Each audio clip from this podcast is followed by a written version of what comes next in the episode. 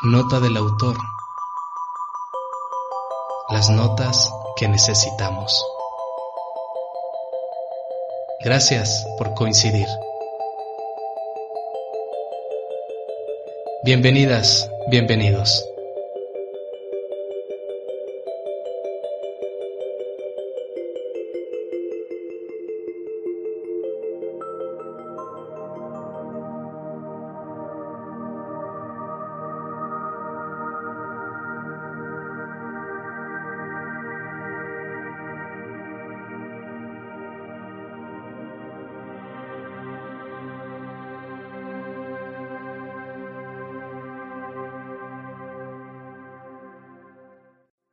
Estimados amigos y amigas de Nota del Autor, muchísimas gracias por seguir escuchando nuestros podcasts.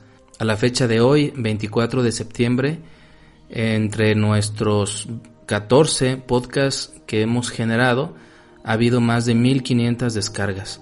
Entonces nos tiene bastante orgullosos, pero a la vez comprometidos, porque significa que estamos produciendo material digital útil ese es el objetivo de Nota del Autor. En medio de tanta basura que hay en Internet, generar notas útiles, generar información o contenido digital útil para el crecimiento personal. Por eso nuestro eslogan dice las notas que necesitamos.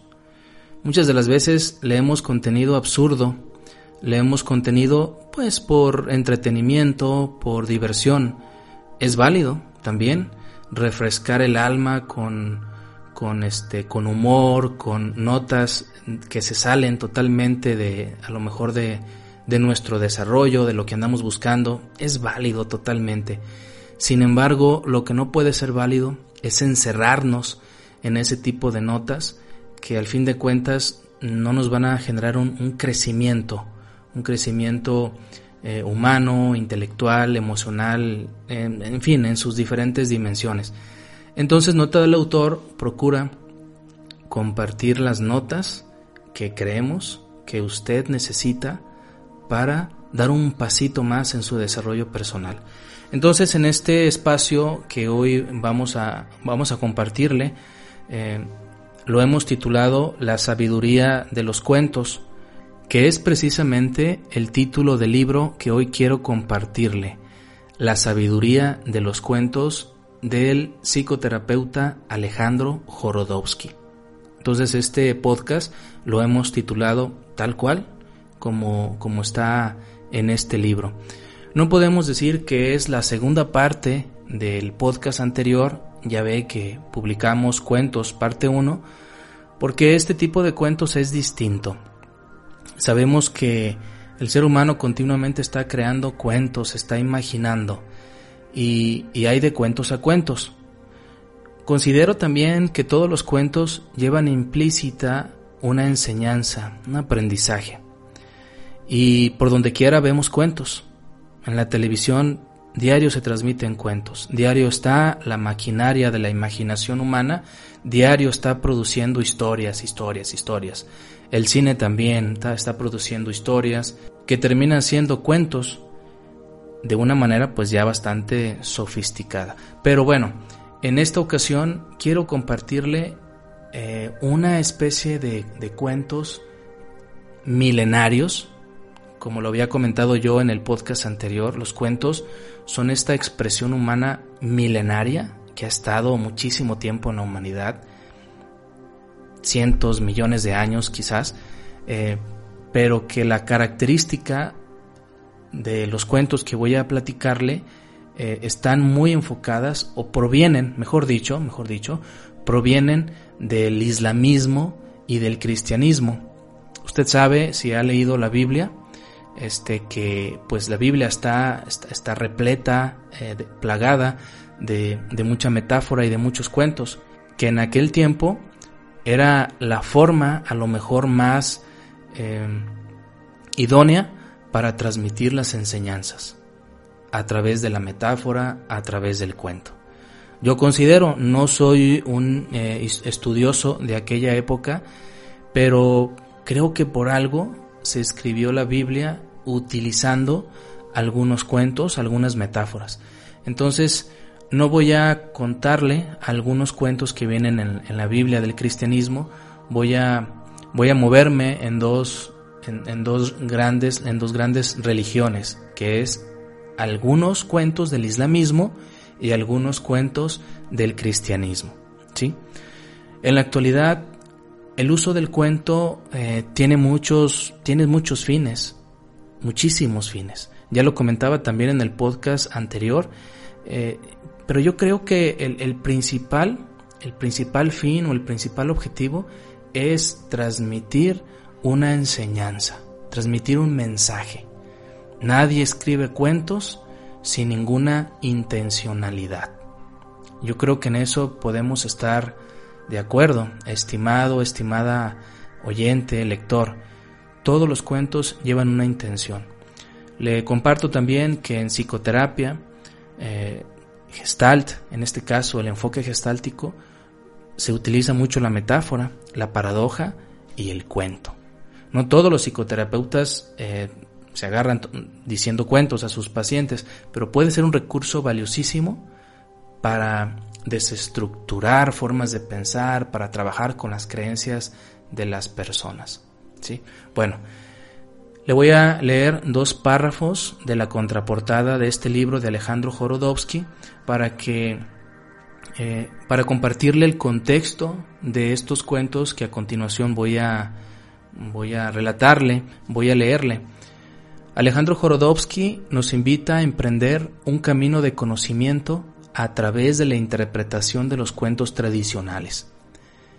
Gracias a él y a una pizca de magia, el cuento clásico adquiere un sentido nuevo, profundo, a veces radicalmente opuesto al literal y evidente. ¿sí? Hay cuentos que por su forma tan literal de, haber sido escritos, pues ya llevan el, el mensaje, es muy evidente el mensaje. Hay otros cuentos que no, hay otros cuentos que invitan a sentarse, a reflexionar y a buscarle qué me querrá decir este cuento, cuál es el mensaje para mi existencia. Continúo con la contraportada. También nos recuerda que hubo una época en la que el cristianismo, el islamismo y el judaísmo convivían en paz. Una época no tan remota, en la que en cada pueblo la iglesia, la mezquita y la sinagoga compartían espacios y conocimientos, una época en la que reinaba el respeto y la tolerancia. Híjole, pues hace cuánto de eso, ¿verdad? Qué bien nos caería volver, volver a esta época, eh, o que en nuestra época se instalaran de manera permanente el respeto y la tolerancia entre las formas de pensar. ¿Qué le parece? Termino. Los cuentos sufis, taoístas, judíos, budistas e hindúes, seleccionados y comentados por Alejandro Jorodowski, nos transmiten una sabiduría excepcional. Este libro nos enseña que la realidad depende de cómo la miramos, que podemos trabajar nuestra mirada y de este modo alterar mágicamente las apariencias abriendo nuestros sentidos corazones a una experiencia de cultura fascinante, psicomágica.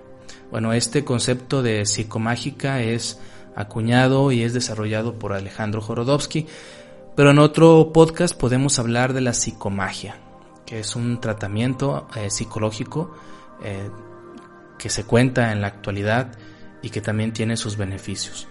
Entonces voy a compartirle algunos de estos cuentos contenidos en este libro eh, y al final de, los cuentos le voy a leer la interpretación que Alejandro Jorodowski em, escribe relacionada al cuento, sabiendo pues que cada quien puede tener su propia interpretación. Bien, pues que los disfrute y muchas gracias por escucharnos.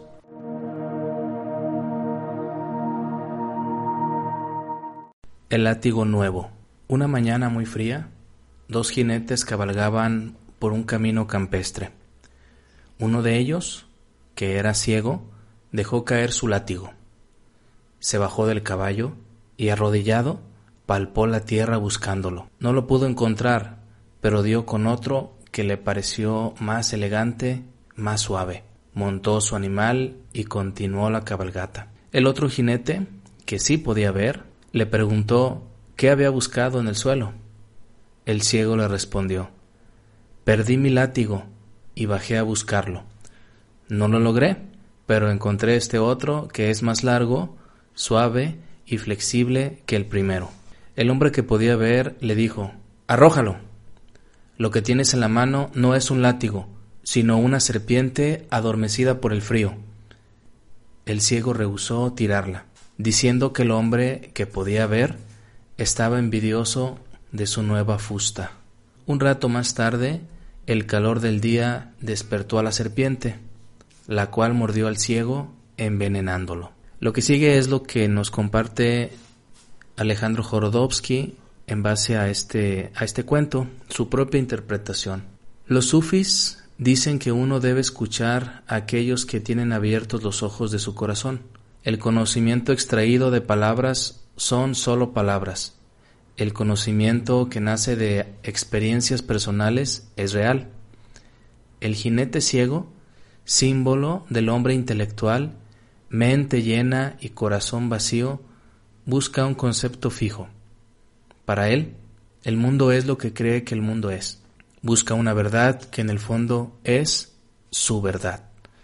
El jinete que ve, símbolo del hombre sabio, mente vacía y corazón lleno, se acerca al mundo sin prejuicios, aceptando lo que es tal como es. No busca la verdad, sino la autenticidad.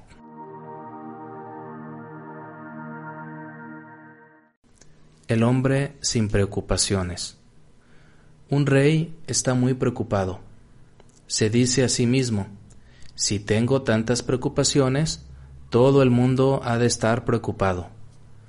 ¿Habrá en mi reino alguien que no tenga ninguna preocupación? Envía a sus mensajeros para averiguar si existe un hombre así y le comunican que efectivamente hay uno. El rey pregunta, ¿cómo? ¿De qué vive? El mensajero le responde, Cada día gana seis monedas y con ellas se paga una buena comida. Es un hombre feliz. Exclamando que no es posible, el rey se disfraza de mendigo y se dirige a la casa del hombre. Este está comiendo y le propone que compartan el ágape. El rey acepta y mientras comen le pregunta, ¿Cómo te ganas la vida? Es muy sencillo. Arreglo lo que está roto. Relojes, cuchillos, cualquier cosa. Así me gano yo la vida. El rey regresa a toda prisa al palacio y promulga un edicto para todo el reino en el que estipula que nadie puede llevar a reparar un objeto roto. Está obligado a comprar uno nuevo. Al día siguiente, el hombre feliz se encuentra con que no tiene ningún cliente. Nadie le entrega nada para que lo repare. Sin preocuparse lo más mínimo por ello, el hombre se encuentra en el camino con un anciano que está cortando madera. Le dice, Este es un trabajo muy duro para usted. ¿Quiere que lo haga yo en su lugar? El anciano acepta y le entrega seis monedas a cambio del trabajo. El hombre feliz se paga así una buena comida cuando en ese preciso momento aparece el rey. ¿Cómo has hecho para pagar esta comida? Es muy sencillo. He cortado leña para alguien. El rey regresa a su palacio y ordena que cualquiera que haga cortar leña para una tercera persona será castigado. Al día siguiente, el hombre, muy feliz, va a buscar trabajo como leñador, pero nadie acepta sus servicios. Llega a unos establos y le propone limpiárselos al propietario. Este acepta. El hombre se pasa el día limpiando establos y por la noche ya ha obtenido seis monedas que le permitirán pagarse una buena comida. Cuando el rey lo averigua, ordena que todos los propietarios de establos han de limpiarlos ellos mismos, si no, serán castigados. Al día siguiente nuestro hombre no encuentra ningún trabajo, pero no se descorazona. Viendo a un grupo de hombres que hacen cola, se une a ellos De hecho, estos hombres van a enrolarse como mercenarios para el rey. Cuando llega su turno, firma un contrato y le entregan una espada. A cambio, él exige que cada día le paguen seis monedas. Los reclutadores aceptan. La misma noche recibe su salario y se paga una buena comida. Llega el rey y le pregunta, ¿Cómo has hecho para pagarte esta comida? Estoy en el ejército. Me pagan seis monedas diarias. El rey regresa a su palacio y ordena que no paguen a los soldados hasta que él lo diga. Al día siguiente, este hombre no recibe su salario. Le explican que se irá acumulando y que le pagarán más adelante. Entonces, él se arregla para conseguir seis monedas y comprar comida. Como de costumbre, el rey llega vestido de mendigo a su casa y le dice, ¿Cómo has hecho para pagarte esta comida? Te voy a contar un secreto. He cortado mi espada en trocitos y he vendido una parte a cambio de seis monedas. Cuando me paguen, como sé repararlo todo, repararé mi espada. Así es como lo he hecho. Además, para que nadie se dé cuenta, he puesto un trozo de madera en lugar del metal. El rey regresa al palacio, hace venir a un prisionero y le dice, Lo condeno a muerte, que le corten la cabeza. Id a buscar al soldado que os diré y que él mismo ejecute la sentencia. Cuando llega el hombre feliz, el rey le dice, Soldado, córtale la cabeza a este prisionero. El hombre palidece y dice, Pero, Majestad, yo nunca he matado a nadie. Quizás este hombre es inocente. ¿Cómo voy a saber si es culpable o no? No se puede destruir una vida que Dios ha hecho. ¿Eres un soldado o no? Sí, soy un soldado. Entonces córtale la cabeza, mátalo. El hombre se pone de rodillas y exclama, Dios mío, tú eres el rey de reyes, muestra por tu poder si este hombre es culpable o no. Si es culpable, déjame cortarle la cabeza. Si no lo es, transforma mi espada en una espada de madera. Entonces, desenvainada la espada, y... Es de madera. Todo el mundo exclama, Milagro. El rey no puede hacer nada y le dice al hombre, Realmente eres un hombre que confía en Dios. La interpretación en el libro de Alejandro Jorodowski dice así, en esta historia, a cada acción del hombre sin preocupaciones, tenemos un alivio emocional. Si le cierran un camino, marcha por otro. Mientras más se complican las dificultades, mejores soluciones se encuentra. Al final, cuando la situación parece irremediable, gracias a una astucia que en el fondo es una sincera plegaria, obtiene el milagro de que el rey, su opositor, lo comprenda. Por su inquebrantable optimismo, ha logrado elevar el nivel de conciencia de alguien que ejerce el poder sobre otros sin ser amo de sí mismo. Este cuento muestra con toda claridad cómo un ser a quien la vida agrede, sin odiar, liberándose de preocupaciones, viviendo sencillamente, convierte sus dificultades en oportunidades para superarse.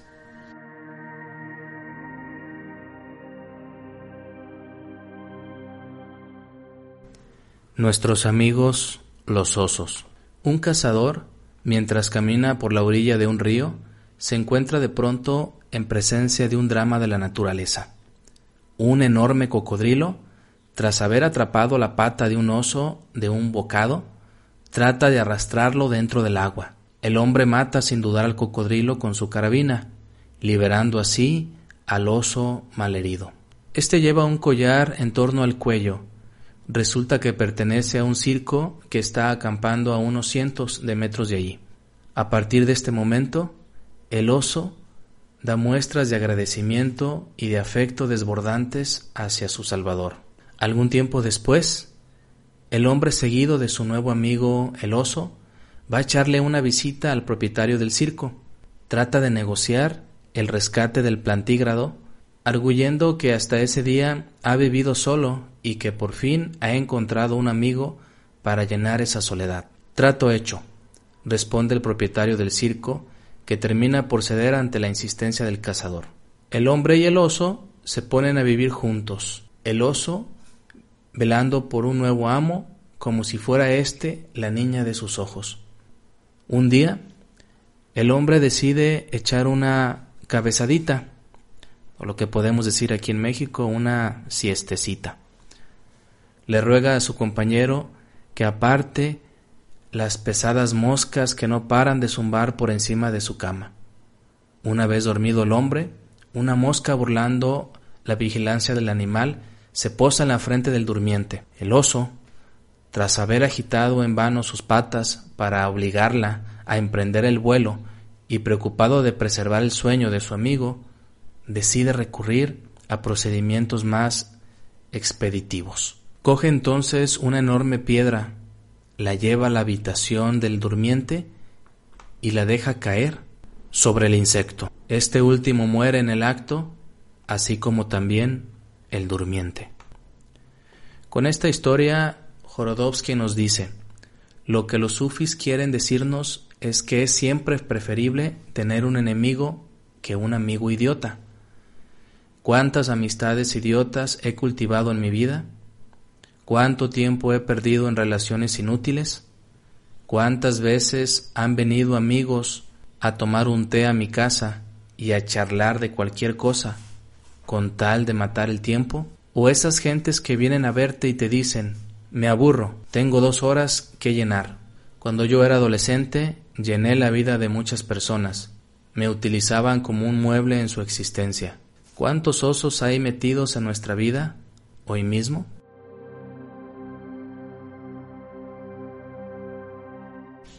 El almendrado.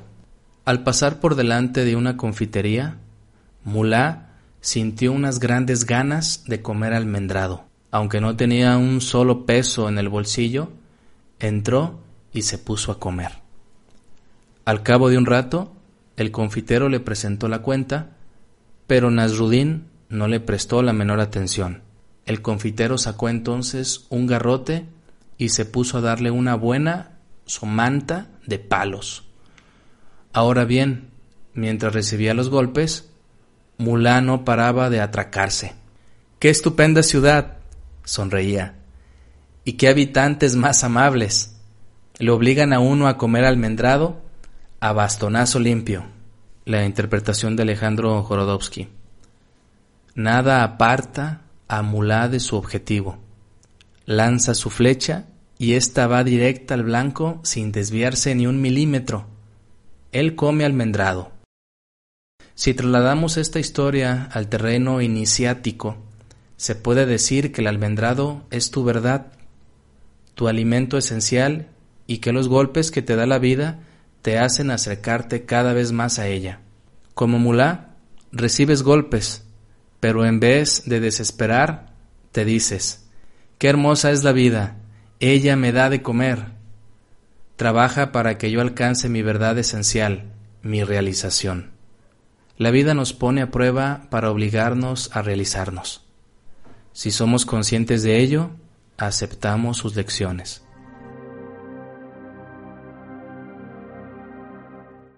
La sopa de pato.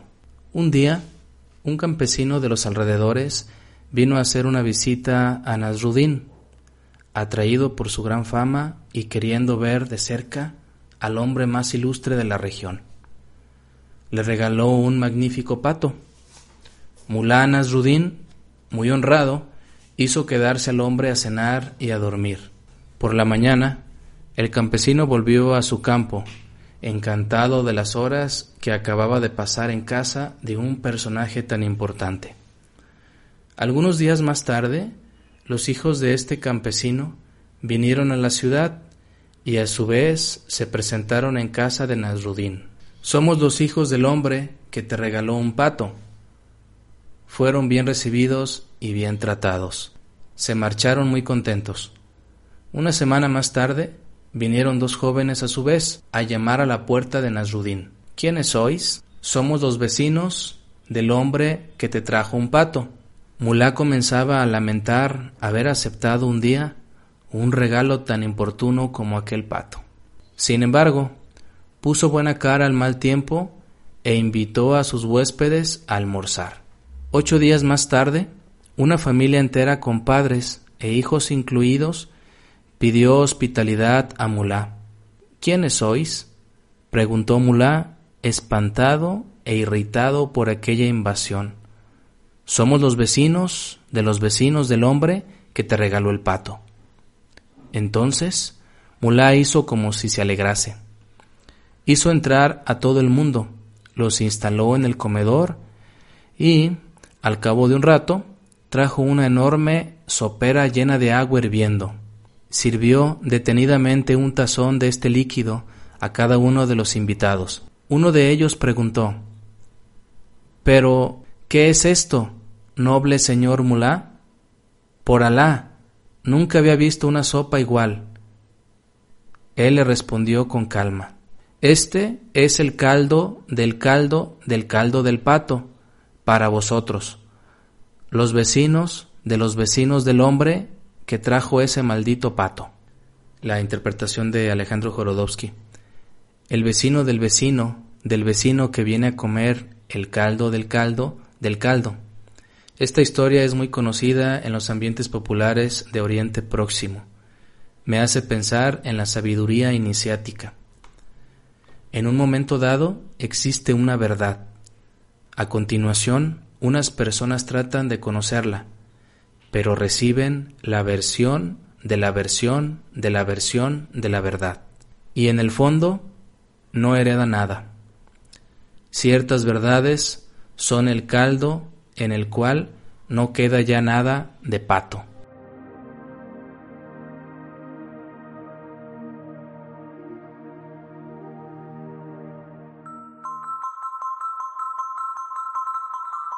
Gracias por escucharnos.